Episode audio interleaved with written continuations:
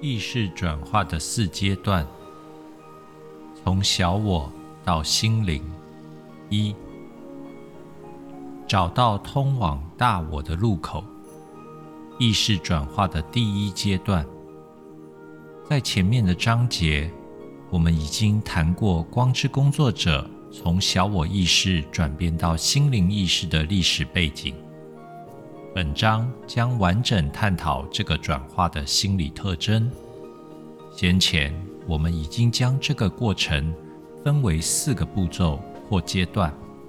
为了清楚说明，这里再总结一下：一、对小我意识提供的事物不满足，渴望别的东西，终结的开始；二、察觉到自己与小我意识之间的联系，承认并释放伴随着小我意识的思绪和思想，终结的中间阶段。三、让内在旧有的小我能量消失，破茧而出，成为新的自我，终结的结束。四、一种心灵意识。被爱与自由激发，在你之内觉醒，帮助他人完成转化。第一阶段，小我不再让人满足。从小我意识转变到心灵意识，始于一种内在空虚的感受。从前吸引你全副注意力的事物，或是让你完全投入的情况。如今留给你的只有空虚或乏味。不知怎么的，事物好像失去了以往的意义和目的。在体验到这种空虚感之前，意识一直被恐惧紧紧抓住，需要持续的肯定自己。他不断寻求外界的确认，因为他。不愿意面对潜藏那种被排斥和孤独的恐惧，这种深层的恐惧和对外在认可的需求可能被长期隐藏，但他们却是你许多行为背后的真正动机。你的整个生命可能都奠基于此，你却完全没有意识到，或许。你察觉到内在有隐隐约约的不安或紧张，但往往必须发生一件大事，例如亲密关系破裂、爱人去世或失去工作，才会让你真正的去检视那个紧张或不安是什么。当小我是你生命的中心时，你的意识和情感生活。处于约束的状态，你在恐惧之中畏缩不前，因此常常采取守势。当你在小我阶段时，总是觉得匮乏，总是需求更多。你的思想、感觉和行动的基础是个黑洞，一个永远也填不满的空虚。这是恐惧的洞，一个隐藏在阴影中的地方。因为你不让自己的意识去面对它，你隐约知道阴影里有个黑洞，但你不想去那。这个阶段，你与神或一切万有的关系有个特征：分离感。在内心深处，你觉得孤独。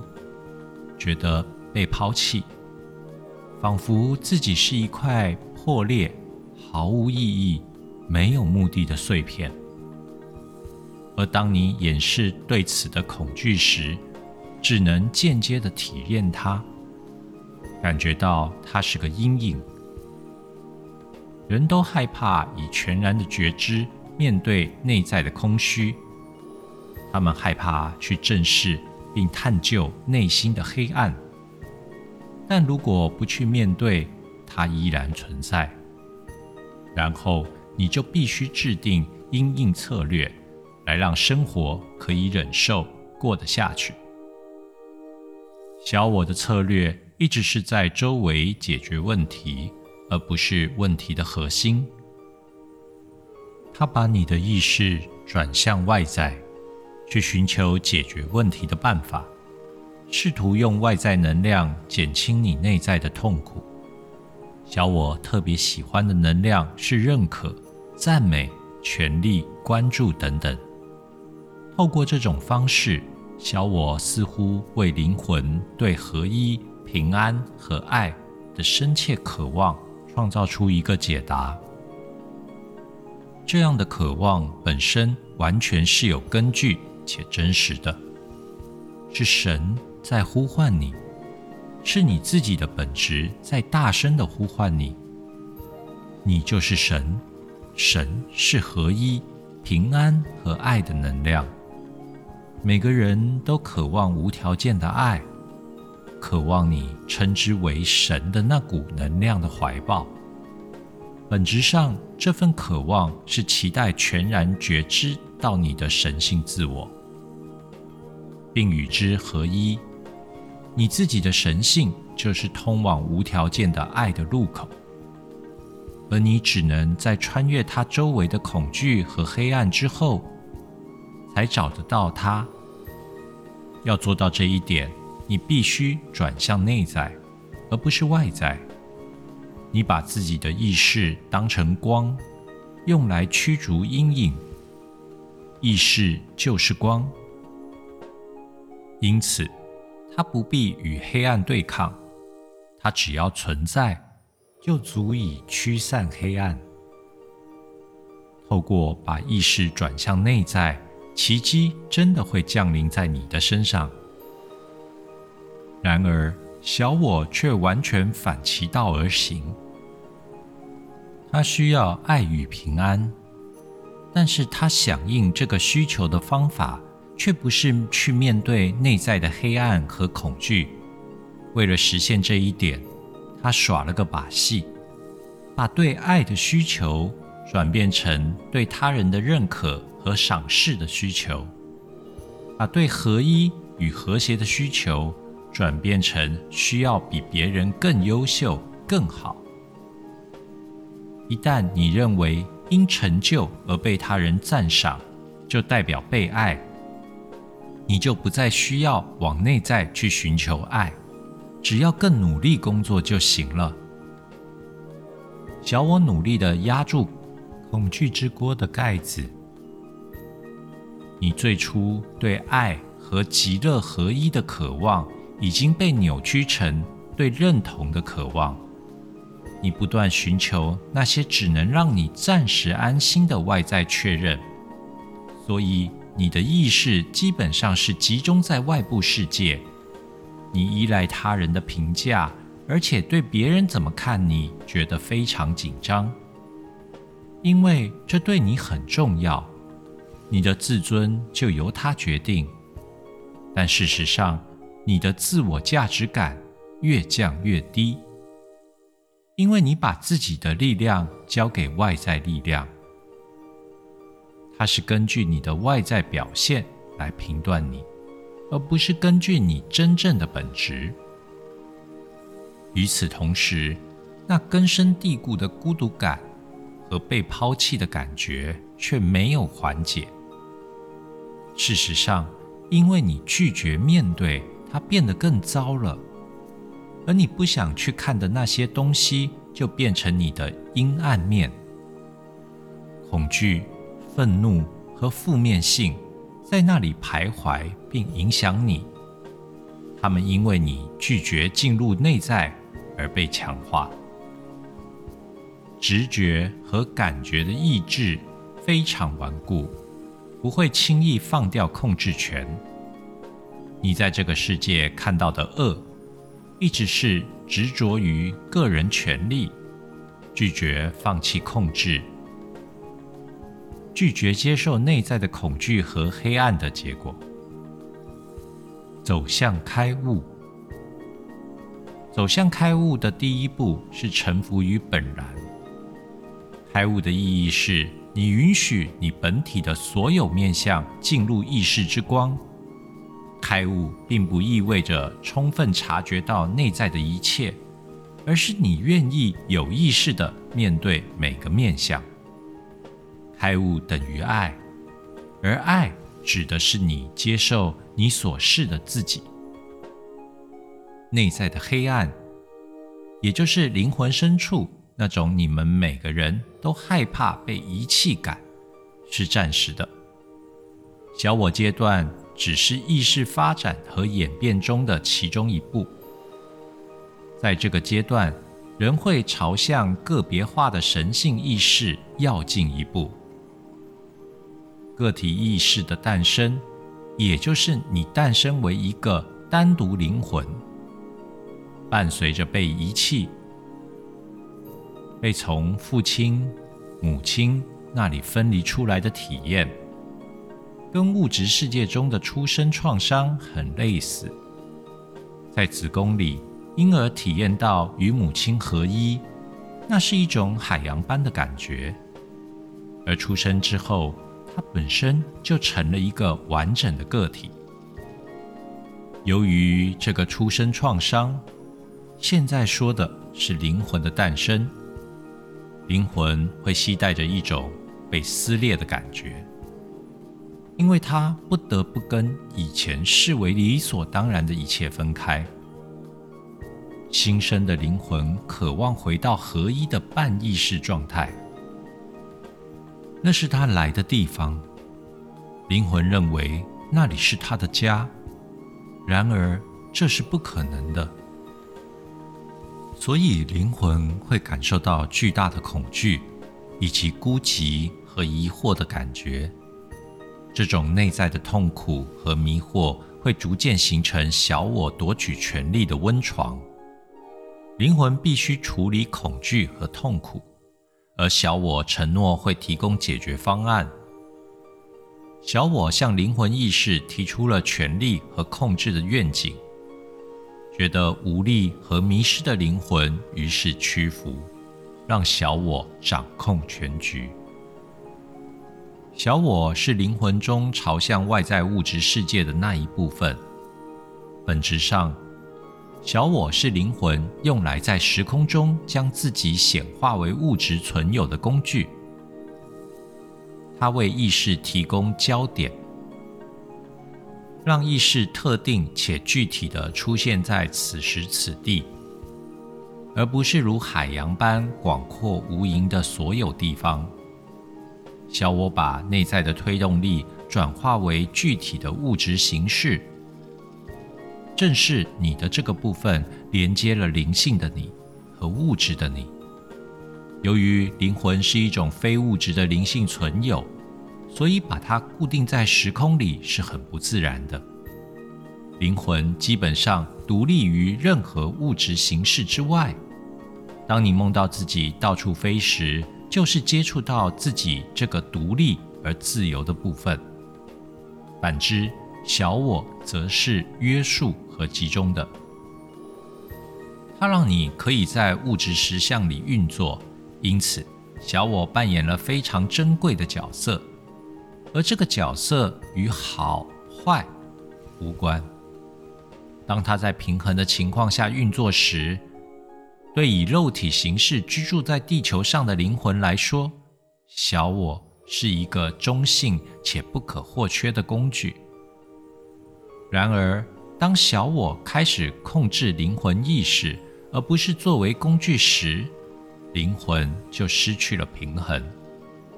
当小我支配灵魂时，它不只会把内在推动力转化成物质形式。还会控制并选择性的压抑那些推动力，然后小我就向你呈现一个扭曲的实相。不平衡的小我总是在追求权力和控制，并以这样的观点来将所有事物诠释为正面或负面。在日常生活中找出自己与权力和控制出发的行事动机。是很有启发性的。试着留意一下，你有多常要求人事物服从你的意愿？即使为了崇高的理由，你有多长因为事情没有按照你的方式进行而恼怒？重要的是，你必须了解，控制的需求底下，总是藏着失去控制权的恐惧。所以，请问问你自己：放开控制，放开对可预测性的需要，有什么风险？我最深的恐惧是什么？为了让事情在控制之中，你现在付出的代价是？对生命的态度变得紧绷而约束。当你敢依循内在的灵感而活，而且只做为你带来喜悦的事情时，就会在你的生命中建立一个自然而真实的秩序。你会感到轻松、快乐，没有必要把生命之流放进模子里。这就是没有恐惧的生活。带着全然的信任而活，相信生命将带给你的一切，你做得到吗？对年轻灵魂来说，小我意识的陷阱几乎不可避免。小我提供了一个出路，可以解决恐惧和被抛弃的问题。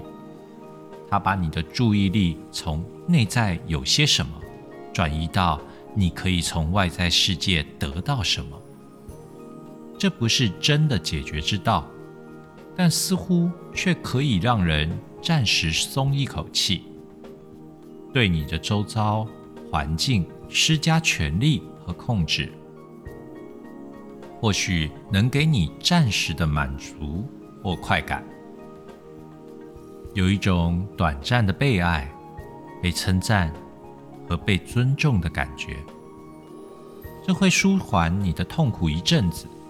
不过是短暂的，然后你必须再次竭尽全力，让自己脱颖而出，变得更好、更棒，或是对别人更有帮助。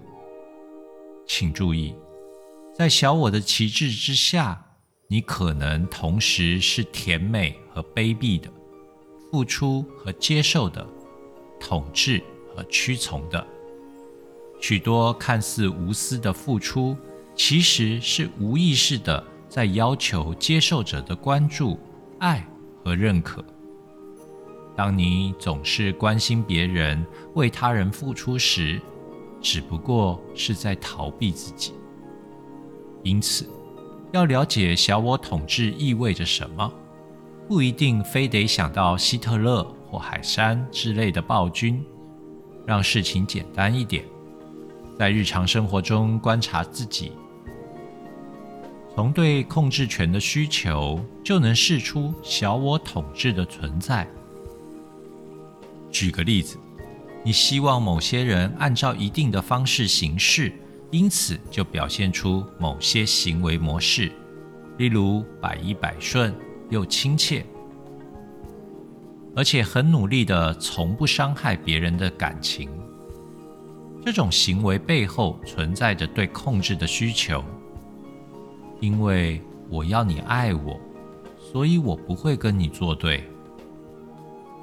这种思考方式是基于恐惧，害怕独立自主，害怕被拒绝、被抛弃。表面上的亲切与美好，其实是一种自我否定。这是小我在运作。只有小我在支配你的灵魂，你就需要以他人的能量喂养自己，好让自己感觉良好。你似乎必须被别人、被你之外的权威人士接纳。然而，你周围的世界既非不变，也不稳定。你无法永久依附那些你现在所依靠的对象，无论是配偶。老板或父母，这就是为何你必须一直工作，总是警觉的注意着向你而来的那份认可。这解释了每个困在小我阶段的人，那永远处于紧张和不安的心理状态。小我无法提供你真正的爱与自尊，它解决被抛弃的创伤的方法，其实是个无底洞。年轻的灵魂意识真正的使命是成为自己遗失了的父母。请注意，地球生命的结构指的是从无助的婴儿长成独立的成人的过程，常常在请求你这样做。生命真正的快乐的关键，往往在于成为自己的父亲和母亲。给自己以前和现在都没有从别人那里得到的爱与理解。从更大的形而上层次来说，这意味着了解到你是神，而不是他的一指迷途的羔羊。这样的领悟将带你回家，带你到达你的本质的核心——爱与神性力量。当灵魂了解到它。正一次一次的重复相同的行为和思考的轮回时，小我阶段的终结就指日可待了。当灵魂对于一直苦苦追求那永远得不到的宝藏，觉得越来越疲倦而厌烦时，小我就失去了统治地位。接着，灵魂开始怀疑。他参与的游戏所给的承诺是假的，里头根本没有任何东西可以赢。而当灵魂对于总是要努力掌控游戏，觉得越来越厌倦时，就会稍微放开控制。随着较少能量被用于控制思想和行为，一个能量空间就打开了。允许新颖且不一样的经验进入。当你最初进入这个阶段时，或许只会觉得内心非常疲倦和空虚。以前认为重要的事物，现在似乎完全没有意义。恐惧也会浮现，没有明显或直接的原因，可能是对死亡的模糊恐惧。或是害怕失去所爱的人。此外，你可能对自己的工作和婚姻状况产生愤怒。以往似乎不正自明的事物，如今都无法肯定。那些小我意识一直在阻止的事情，最后还是发生了。锅盖渐渐打开。各种控制不住的情绪和恐惧弹了出来，进入意识，在你生命里播下疑问和困惑的种子。在此之前，你主要是靠自动驾驶在运作，内在的许多思考和感觉模式会自动产生，你也毫无疑问的让他们经过，这给了你。意识整体性和稳定性。然而，当你的意识成长和扩张时，你的人格一分为二：一部分的你想坚持旧方式，另一部分的你则质疑这些方法，并让你面对不舒服的感觉，例如愤怒、恐惧和怀疑。因此。在小我阶段结束时所发生的意识扩张，常常被当作扫兴的事。一个不受欢迎、搞砸游戏的入侵者，这种新意识扰乱了以往被视为理所当然的一切，并且唤起你内在那些不知该如何处理的情绪。当你开始怀疑以小我为基础的思考和行为模式时，你全新的一面进入你的意识，这是你热爱真理而不是权力的那个部分。依循小我的命令而活是很压抑的。你服侍的是一个有点可怕的独裁者，其目标是权力与控制，不只针对你的环境，还特别针对你。你的感觉和直觉的自然流动都被这个独裁者所控制。小我不喜欢那么多自发性，它控制你自由表达的感觉，因为感觉和情绪是无法控制且不可预期的。这对小我来说很危险。小我是利用掩饰运作的。如果你的小我命令你。要甜美，要体贴，好赢得人们的赞同，你就会系统性的压抑内在不满和愤怒的感觉。若你开始怀疑这个命令的可行性，那些被压抑的情绪立刻再次出现。感觉不会因抑制而被消除，压抑的越久，它们越是会继续存在。而且变得越强烈。空虚和疑惑是小我阶段结束的特征。一旦灵魂有了这样的感受，就可能遭遇并面对以前被隐藏在黑暗中的所有感觉和情绪。这些被压抑的情绪和感觉是通往你的大我的入口。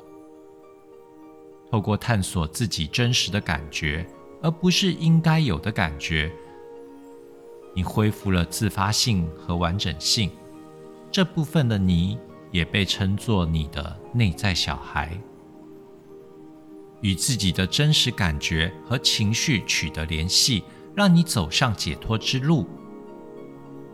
然后，你就开始转向心灵意识了。